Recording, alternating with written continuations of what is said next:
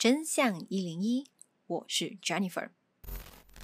你肯定听过老师是个神圣的职业，他教育学生成才，是学生的榜样。但是如果有一天你的老师是食人魔，你是否会害怕他？在德国就发生了一起数学老师把自己的约会对象分尸吃掉的案件，究竟这是否是真的？Stephen Georges。史蒂芬·特罗吉斯是一名电线技术人员。四十四岁的他和朋友同住在德国柏林的一所公寓内。史蒂芬下班之后，大部分都回家休息，没有太多的活动。他在家唯一的消遣就是上上网，偶尔也会到同性恋交友网站上和网友聊聊天。二零二零年九月五日，史蒂芬准备了一下。算出门，离开柏林的公寓时，史蒂芬也没有告诉室友他要去哪里。这次是室友最后一次见到史蒂芬。他上了出租车之后就再也没有回来，没有人能联络到他，似乎人间蒸发一样。室友赶紧报了警，警方向民众刊登了史蒂芬失踪的消息，希望有更多人提供相关的信息。然而，警方寻找了两个月，完全没有任何进展。史蒂芬还是音讯全无。二零二零年十月八日，一对夫妻带着孩子到柏林潘科区附近的公园散步，孩子顽皮，走着走着就偏离了徒步的路线。当他们打算回头时，意外的在荒草堆中发现了一根白色类似骨头的东西。夫妻吓坏了，赶紧报警。警方马上赶到了现场，荒草堆中的白色骨头正是一根人类的大腿骨。肉眼可见，这根腿骨非常干净，骨头上的肉已经完全不在了，只剩光秃秃的骨架。经法医鉴定，这个现象并不属于自然腐烂，看起来更像是被人用类似杀猪刀剔干净骨头上的人肉之后再抛弃到这里的。奇怪的是，照理来说，除了这个大腿骨，应该还有其他的身体部位被遗弃在这里才对。但是，警方搜索了附近范围好久，却没有半点痕迹。也就是说，凶手也许只丢了这根大腿骨在这里，其余的有可能在更远的地方。警方立马派出两只嗅探犬，从室内不同的地点展开独立追踪。嗅探犬根据遗骸的气息及骨头被埋没的地点进行搜寻。巧合的是，两只嗅探犬竟然双双都引导警方来到同一栋公寓。这还不够巧合，警方敲了敲门，这位打开公寓大门的住客也叫史蒂芬，他的名字竟然和失踪的史蒂芬·特罗吉斯一样。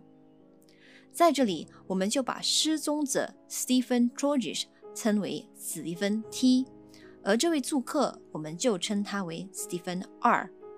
到底他们俩是纯粹的巧合，还是互有关联？警方和史蒂芬 R 讲解来到他家的经过，要求他配合案件调查，回答一些问题。史蒂芬 R 告诉警方，他来自德国西部的一个只有四百人的小村庄，二零一一年搬到柏林。他曾经是出版社的编辑，二零一五年起，他成为当地中学的数学和化学老师。由于两只嗅探犬准确地把警方带到这里。警方非常仔细地查看了史蒂芬 R 的家，他们在地下室发现了一辆手推车，还有一个非常可疑的超大容量冷藏箱。警方打开一看，冷藏箱却是空的。警方看见桌子上有一些化学物品。史蒂芬 R 解释说，平常他喜欢自制香皂，而这些化学物品就是制作香皂的原材料。再来，史蒂芬 R 的家竟然有一把大锯子，上面还沾着一些血迹。警方向他要求解释，但是史蒂芬 R 并没有开口。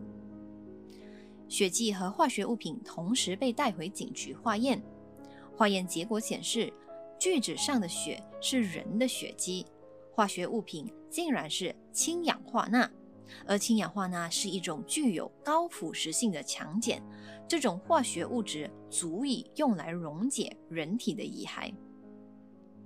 二零二零年十一月十八日，柏林警方再次出动，对斯蒂芬 ·R 的家进行了大搜查。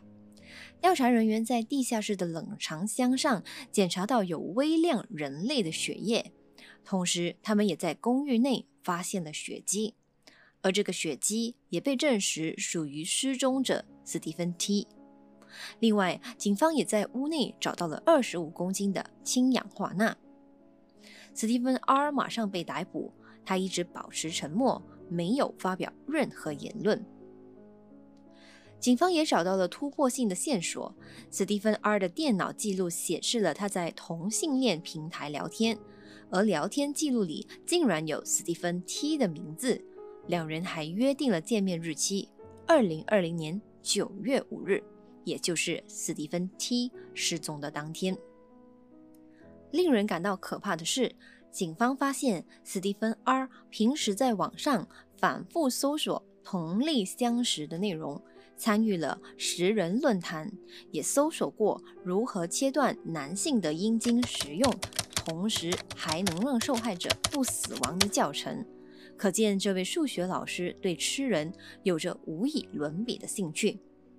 警方合理推测，斯蒂芬 ·R 有吃人的倾向。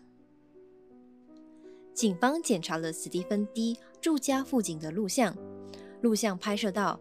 当时出租车行驶方向是柏林潘克区，警方也向出租车司机确定，当天把他停放的地点确实是在史蒂芬 ·R 的公寓附近。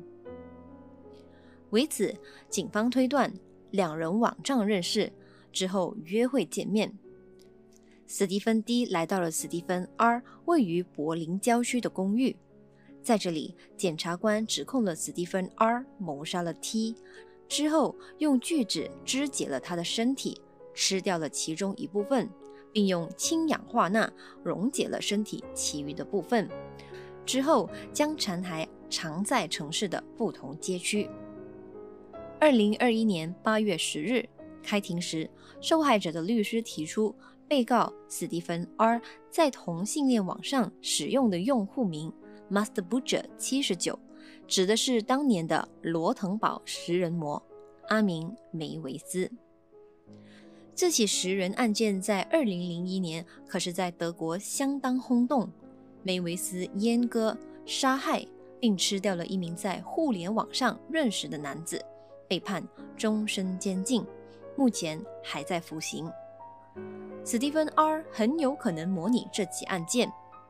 相比之下，两起案件同样是通过网络寻找目标，但是差别的是，梅维斯案件是得到受害者的同意才杀害并使用它，但是斯蒂芬 ·R 的案件并没有索取受害者的同意。检察官说，被告杀人是因为他想通过谋杀寻求性满足，并想吃掉对方身体的另一部分。法官审问史蒂芬 ·R，但是整个听证会期间，他都保持沉默，用一块板遮住了自己的脸。也许他没有勇气面对庭上受害者的父母和兄弟。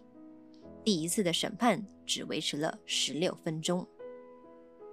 庭审持续进行中，预计要到十月份，法院才会做出判决。如果被判有罪，斯蒂芬 ·R 将面临。终身监禁。无论如何，网上交友还是有它的风险，在这里也劝告大家谨慎交友，一切小心。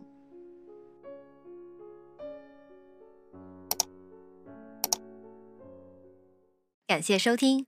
如果您有兴趣观看案子的过程和图文，欢迎大家上来我们的 YouTube 频道“真相一零一”，和我们一起还原真相。